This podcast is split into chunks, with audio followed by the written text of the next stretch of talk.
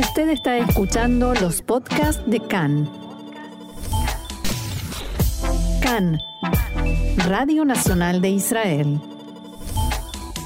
Hoy jueves, 28 de julio, 29 del mes de Tamuz, estos son nuestros titulares. Israel revela a la prensa extranjera la ubicación de infraestructura terrorista de Hamas en hospitales, escuelas, mezquitas y otros centros civiles. Duro informe del Contralor del Estado señala graves fallas de la policía en los incidentes de violencia en Israel durante el operativo Guardián de los Muros. Elecciones. Los partidos de Ayelet Shaked y Yoaz Dendel se unieron en una sola lista, a Ruach Hatzionit, y ahora intentarán pasar el umbral electoral.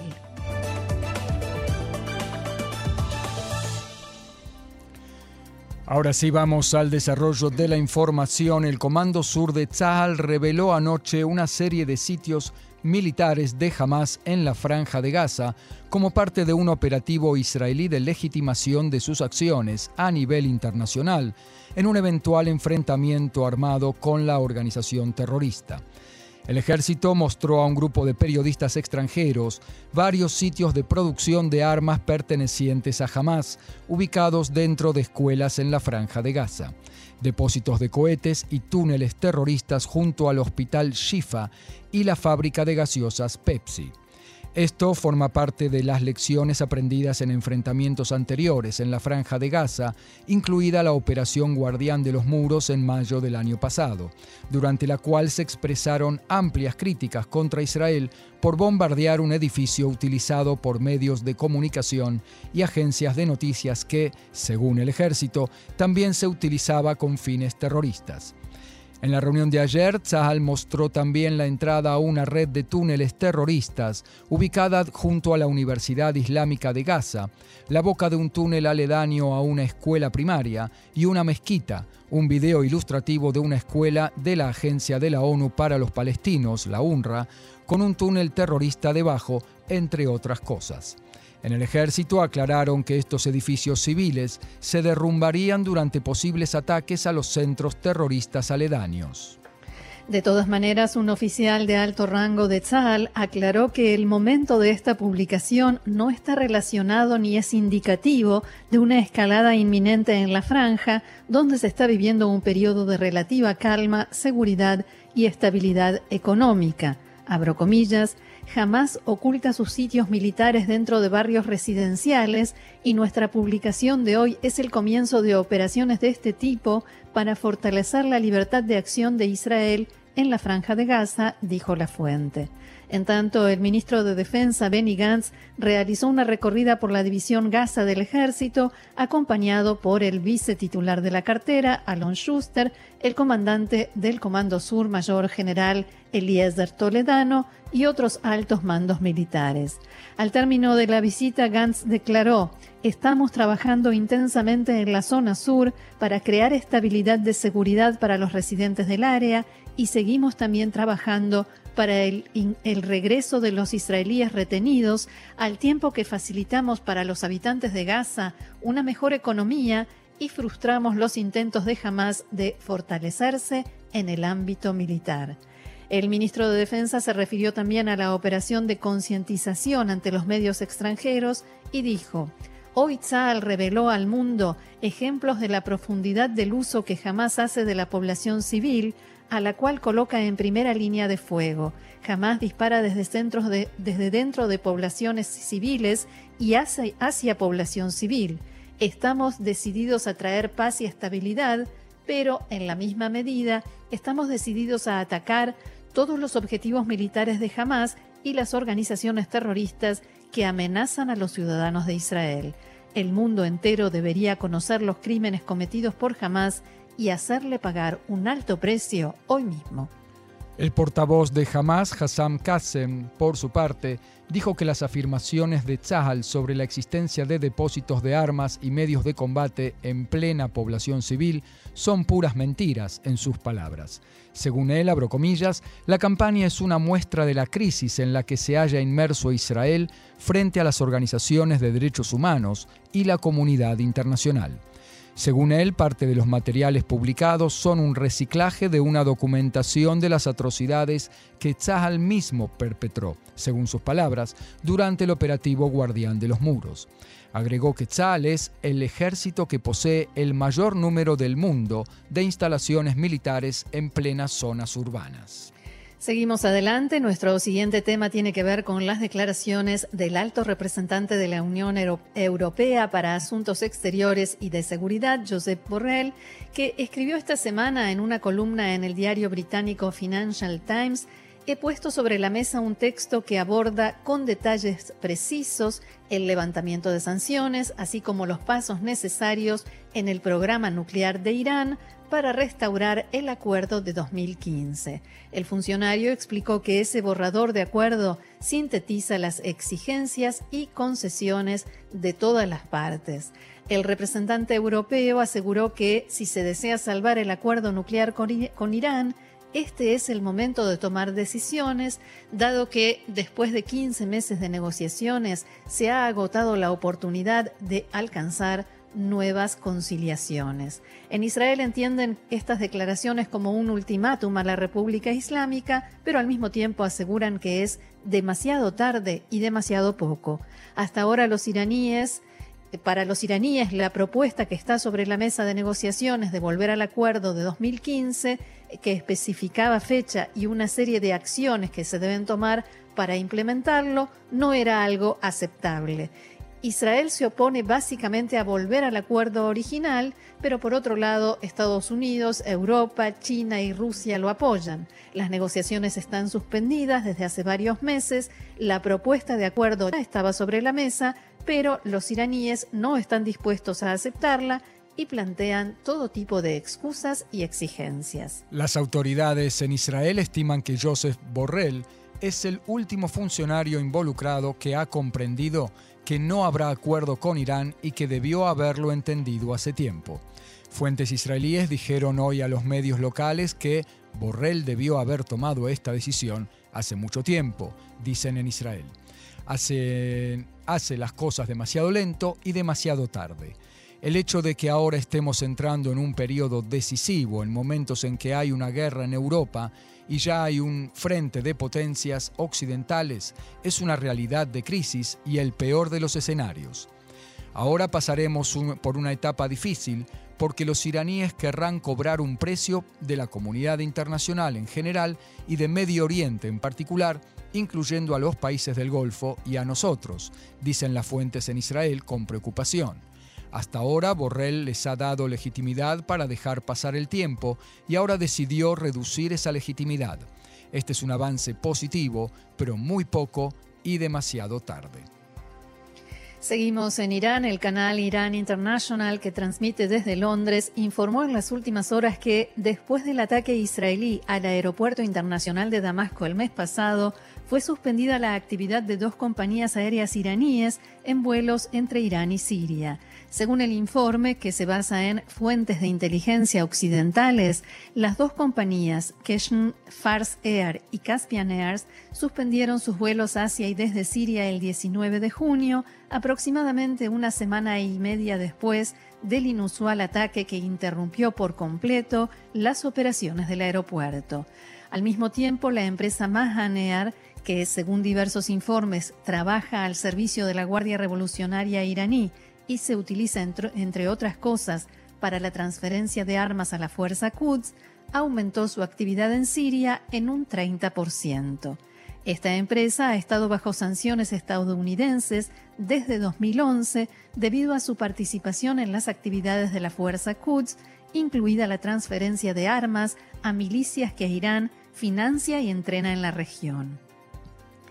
Iran International detalló en su informe que la mayoría de los vuelos de Mahan aterrizan en el aeropuerto de Alepo, en el norte de Siria, al que se desviaron los vuelos después del masivo ataque al aeropuerto de, de Damasco. Fuentes de inteligencia occidentales incluso dijeron que el director de la compañía iraní visitó recientemente Siria y participó en la ceremonia de inauguración de la nueva línea de la compañía en el aeropuerto de Alepo.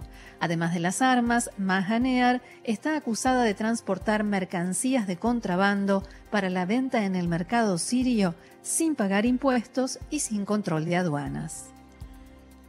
Y seguimos en Irán. Las autoridades iraníes dieron a conocer hoy un nuevo informe sobre el arresto de cinco personas bajo sospecha de espionaje. Según la agencia de noticias semioficial iraní ILNA, se sospecha que las cinco personas conformaban una célula que estaba en contacto con factores de inteligencia israelíes. También fueron difundidas fotografías que muestran muebles en los que, según Teherán, los agentes del Mossad que supuestamente habían arrestado a principios de semana escondían bombas, pistolas con silenciador, balas, tarjetas de memoria incrustadas en frascos de perfume, tanques de oxígeno, computadoras portátiles, teléfonos celulares y dinero en efectivo. Asimismo, aseguran que los detenidos son mercenarios pertenecientes al grupo rebelde kurdo Komalag, un grupo marxista que busca la autonomía de las regiones pobladas por kurdos del norte de Irán y ha sido proscrito desde la Revolución Islámica de 1979. Irán anunció el arresto de la célula en cuestión a principios de semana y luego afirmó que los detenidos tenían la intención de atacar una instalación de seguridad sensible en Isfahan. Volvemos a Israel. En la tarde de ayer, el primer ministro Yair Lapid se reunió con el rey de Jordania, Abdallah II, por primera vez desde que asumió el cargo. Según los jordanos, en la reunión los mandatarios dialogaron sobre la necesidad de crear un horizonte político entre israelíes y palestinos para lograr una paz justa, integral y duradera basada en la solución de dos estados y para fortalecer la seguridad, la estabilidad y el desarrollo regional. Los jordanos enfatizaron que todos estos deben incluir a los palestinos. La reunión no solo fue pública y difundida en los canales oficiales jordanos, sino que también para recibir a Lapid en Amán fue colocada la bandera israelí junto a la bandera jordana en la reunión con el monarca. En estos medios también destacaron que el rey reiteró la necesidad de mantener la calma y respetar el status quo histórico y legal en Jerusalén y los lugares sagrados para el Islam y el cristianismo. La oficina de la PID indicó que la reunión fue cálida y prolongada e incluyó un almuerzo conjunto del rey de Jordania, el primer ministro de Israel y sus respectivas comitivas. También informaron que en su encuentro los mandatarios discutieron las múltiples oportunidades para sumar contenido al acuerdo de paz, para mejorar las relaciones bilaterales y fortalecer los intereses comunes de los dos países. Según el comunicado oficial, el rey y el primer ministro también conversaron sobre el impulso a diversos proyectos conjuntos como instalaciones solares en Jordania y de desalinización en Israel, turismo conjunto en el Golfo de Eilat Aqaba, seguridad alimentaria, agricultura y transporte.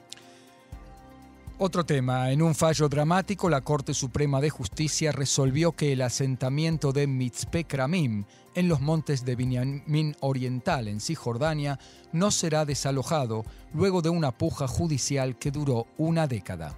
El fallo del Tribunal Supremo anula la determinación anterior de la presidenta de la Corte Suprema, Esther Hayut, y el juez Hanan Meltzer, de 2020, de que se debía desalojar el poblado en el lapso de tres años debido a que estaba supuestamente construido sobre terrenos de propiedad privada. En 2011, los palestinos habían presentado un amparo reclamando la propiedad de dos de las parcelas sobre las que se construyó Mitzpe Kramim. Los habitantes, por su parte, sostuvieron que fueron enviados a vivir allí por estímulo del Estado de Israel y no sabían que se trataba de terrenos palestinos. En la administración de terrenos admitieron que la adjudicación de esos terrenos se originó en un error, que no le pertenecían y que por lo tanto no podían adjudicarlos. Luego de varios fallos para un lado y para el otro, la Corte Suprema, en su función de Corte de Amparos, falló que el poblado no será evacuado. Los habitantes de Mitzpe Kramim celebraron el fallo. Abro comillas, por primera vez no habrá demolición ni evacuación y con la ayuda de Dios continuaremos construyendo en los límites permitidos, dijo Doron Leshem, portavoz del poblado. Otro asunto, un tribunal de Moscú discutió esta mañana la cuestión de la continuidad del trabajo de la agencia judía en Rusia. La reunión fue definida como preliminar y no se tomó ninguna decisión. Fuentes oficiales en Israel dijeron a Khan que a partir de ahora será posible estimar qué rumbo tomarán los acontecimientos. La próxima audiencia se ha programado para dentro de tres semanas. Después de varios días de espera y dificultades burocráticas, una delegación del Ministerio de Relaciones Exteriores de Israel llegó anoche a Moscú para discutir con altos funcionarios del gobierno un esquema que permitiría la continuación de las actividades de la agencia judía en el país. Recordemos que el primer ministro Lapid advirtió a principios de semana que el cierre de la agencia judía en Rusia tendría un impacto en las relaciones entre los dos países, si bien en las últimas horas los dos gobiernos bajaron el tono de las acusaciones mutuas e hicieron hincapié en que se trata de un asunto exclusivamente jurídico. Noticias locales ahora. La Autoridad de Electricidad decidió anoche el aumento de la electricidad para consumo hogareño en un 8,6% promedio. La nueva tarifa entrará en vigor al inicio del mes próximo. El aumento es de un 1% menor del planeado inicialmente y fue posible, entre otras razones, debido al acuerdo para el aumento del uso del gas natural en lugar de carbón en la usina eléctrica Escol. En el mismo orden, el ministro de Finanzas Avigdor Lieberman estimó que el litro de gasolina 95 octanos será rebajado la semana próxima por lo menos en un shekel y 25 agorot debido a la rebaja en el impuesto BLO. En diálogo con Khan, dijo Lieberman con respecto a la crisis en el área docente que la enorme mayoría de los docentes y directores apoyan la propuesta de su cartera para mejorar el salario a pesar de la oposición del gremio docente. Lieberman llamó a ese sindicato a volver a negociar de modo práctico y dijo que la propuesta de finanzas es la mejor que se puede ofrecer. Hoy se realiza un nuevo encuentro entre el responsable del salario en ese ministerio, Kobi Barnatán, y la secretaria general del gremio docente, Yafa Ben David. Se acercan las elecciones y, una vez más, y los ministros Ayelet Shaked de Yamina y Joas Hendel de Derejeres firmaron ayer un acuerdo para unir sus partidos con vistas a los próximos comicios. El nombre de la nueva agrupación que debo decir ha generado muchos comentarios y algunos bastante risueños en eh, las redes sociales. Se han burlado incluso de este nombre. Sí, sí. No, y algunos medios también. Sí, sí. Eh, el nombre es Arruach Atzionit, o sea, el espíritu sionista. Además, porque hubo toda una discusión de si iba a ser Arruach Atzionit, el, espíritu, sionista, o, Ruach espíritu sionista. Y con eso se demoraron bastante. Me siento orgullosa, dijo Ayelet Shaked al presentar la nueva alianza de partidos.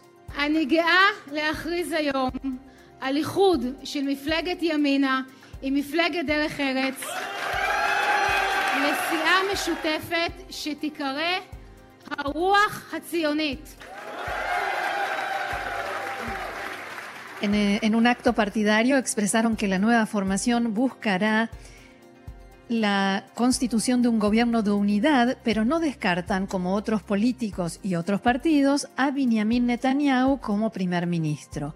Al mismo tiempo, expresaron que, hará todo lo que, esté a su, que harán todo lo que esté a su alcance para formar un gobierno amplio de unidad y no un gobierno de derecha con mayoría estrecha.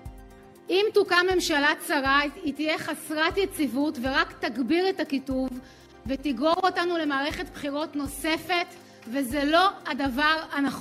Si se forma un gobierno de mayoría estrecha, este será inestable y aumentará la polarización y nos arrastrará a nuevas elecciones, y eso no es lo correcto. Quiero agregar algo como aprendizaje, una lección aprendida durante el último gobierno. El gobierno de Israel no puede depender de un partido árabe. También Yohaz Zendel habló en la presentación del nuevo movimiento a, a Ruach Hatzionit, pero con algunas sutiles diferencias. היום איילת ואני יוצרים את השותפות הזו מתוך אחריות לעתיד המדינה, מתוך רוח ציונית. Hoy, Ayelet y yo creamos esta alianza en virtud de nuestra responsabilidad por el futuro del país, por nuestro espíritu sionista. Nos oponemos firmemente a un gobierno de mayoría estrecha de Netanyahu en el cual se haga únicamente lo que es bueno para él. Nos oponemos firmemente a un gobierno estrecho de izquierda, con la lista unificada árabe y factores extremistas. No me voy a sumar a las burlas, Marcelo, pero decime si no te sentís de vuelta en la TNUA, en el movimiento juvenil, escuchando sí, estas declaraciones. Continuamos con la noticia. Jaquet será la líder del nuevo partido, Hendel irá en segundo lugar en la lista de candidatos a la Knesset y el diputado Tzvi Hauser ocupará el cuarto lugar. El tercero se reserva por el momento para el diputado Matan Kahana, que aún no resolvió su ingreso al partido. Si no se ponen de acuerdo, ese tercer lugar seguirá reservado para otra personalidad del sionismo religioso. En las últimas encuestas, unidos o separados, Jaquet y Hendel no lograron pasar el umbral mínimo de ingreso al Parlamento, que es hoy en día de cuatro diputados. Así es. Eh, otro tema, un informe especial dado a conocer ayer por el Contralor del Estado sobre los incidentes de violencia dentro de Israel en el marco del operativo Guardián de los Muros, revela grandes fallas en el accionar de la policía. El contralor Mataniao Engelman advierte que dichas fallas provocaron un daño enorme a la seguridad personal más básica de los ciudadanos de Israel y subraya que el sistema policial y legal debe corregirlas para que no se repitan.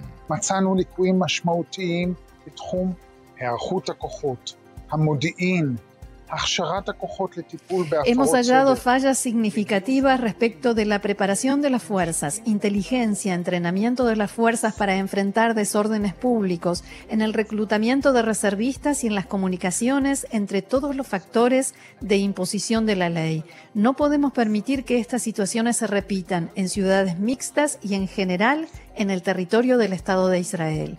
Llamo al primer ministro, al ministro de Seguridad Pública y a todos los responsables del cumplimiento de la ley a que actúen para corregir las fallas y para mejorar perdón, la situación de seguridad de los ciudadanos de Israel. Entre otros, el informe indica que la inteligencia de la policía, como también del Servicio de Seguridad General, el Shin Bet, no advirtió de antemano de los disturbios y de los incidentes de violencia. Los agentes del Shin Bet que operaban en las ciudades mixtas de árabes y judíos se toparon con dificultades operativas debido a una coordinación defectuosa con la policía. En los primeros días de los disturbios, la policía no destinó suficientes efectivos como para enfrentarlos y se registró una importante escasez de medios de dispersión de manifestaciones. En ese periodo de tiempo, miles de llamadas telefónicas de los habitantes de Lod no hallaron respuesta en el número de emergencias de la policía. El ministro de Seguridad Pública, Omer Barlev, dijo que el informe del Contralor del Estado es una muestra de que el sistema de seguridad interior del Estado de Israel no estaba preparado para el difícil escenario que se desarrolló dentro del país durante el operativo Guardián de los Muros. El precio lo pagó el Estado de Israel y lo pagamos todos, dijo. Barlev aseguró que con su asunción en el ministerio condujo un profundo proceso de enmiendas y de adquisición de nuevas capacidades en esa cartera, en la policía y en otros cuerpos subordinados a él. Entre otros, por primera vez se elaboró un protocolo para los eventos violentos como los ocurridos en Guardián de los Muros, fue creada una llamada Guardia Israelí dentro de la Guardia de Fronteras, esta fue reforzada con otros 400 puestos fijos, se agregaron 10 batallones para de la reserva en la Guardia de Frontera, luego se, agregarán otras 16 y se sumaron voluntarios a la Guardia de Frontera y a la Guardia Civil. Por su parte, la policía dijo que la mayor parte de las observaciones del Contralor fueron ya implementadas en el marco de un proceso interno de evaluación y corrección se formaron nuevas unidades de reclutamiento rápido, se adquirieron nuevos medios de dispersión de manifestaciones, se destinó más presupuesto para implementos de protección y blindaje para las fuerzas en el terreno y más. Con respecto al número de emergencias 100, indicaron que, en la policía que en los primeros días se recibieron más llamadas que de costumbre y que se priorizaron los casos de peligro para la vida humana y a los informes de ciudadanos sobre atentados contra símbolos nacionales. El Servicio de Seguridad General, el Shin Bet, también difundió argumentos en su defensa.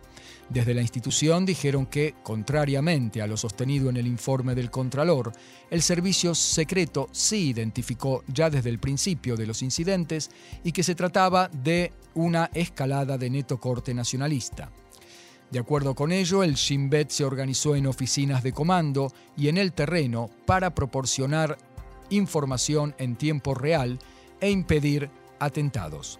El Servicio de Seguridad General señaló también que, en paralelo con los incidentes de Guardián de los Muros, se ocupó de una amplia acción operativa en la franja de Gaza y contribuyó a su culminación en el menor tiempo posible y también actuó para evitar la extensión de los incidentes a Judea y Samaria. Con respecto a su monitoreo de las redes sociales e Internet, el Shin Bet dice que sus esfuerzos rinden frutos, pero indicó que ello está sujeto a las limitaciones que impone la ley en lo tocante a acciones para conciudadanos israelíes. En tanto, el viceministro de Seguridad Pública, Yoav Segalovich, de Yeshatid, dialogó con Khan sobre el informe y dijo lo siguiente.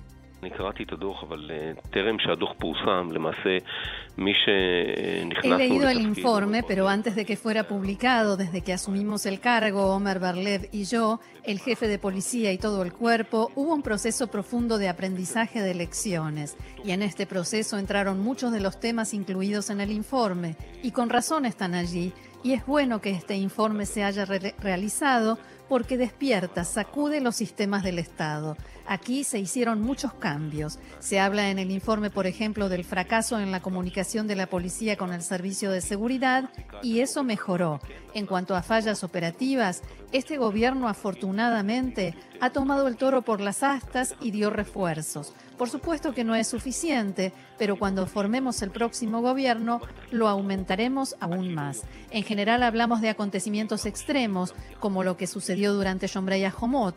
Yo personalmente creo en la rutina y el sistema de aplicación de la ley forma parte de la seguridad nacional y así debe ser tratado desde el punto de vista de los recursos, el trato y la atención que se le da.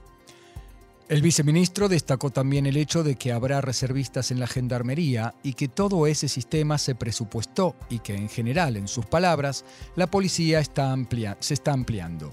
Preguntado acerca de si más allá de las decisiones algo está cambiando en la práctica, Segalovich respondió.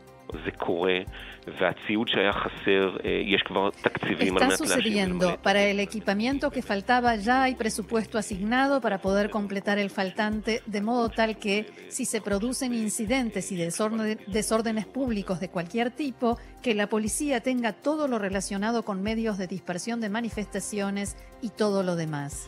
Yoav Segalovich habló también sobre el hecho de que se concentran las responsabilidades en la policía y dijo que se debe incluir también el liderazgo político y no solo al actual.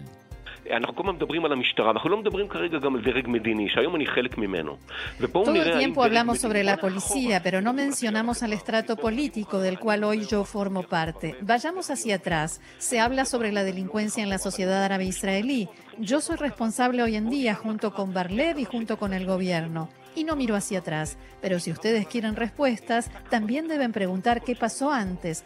¿Cómo fue que durante una década completa no se hizo nada? ¿Cómo es que la policía se convirtió en un gran saco de boxeo para golpear en los últimos años? También eso hay que cuestionar. Segalovich defendió que esta no es una expresión dicha en el contexto de la campaña electoral, sino relacionada con lineamientos de trabajo.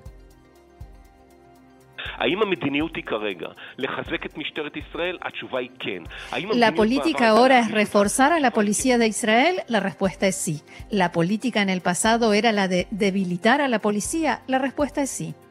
Entonces, si se repite una situación de incidentes y desmanes públicos masivos como la sucedida el año pasado y sobre la cual trata el informe, ¿la policía será capaz de enfrentarla?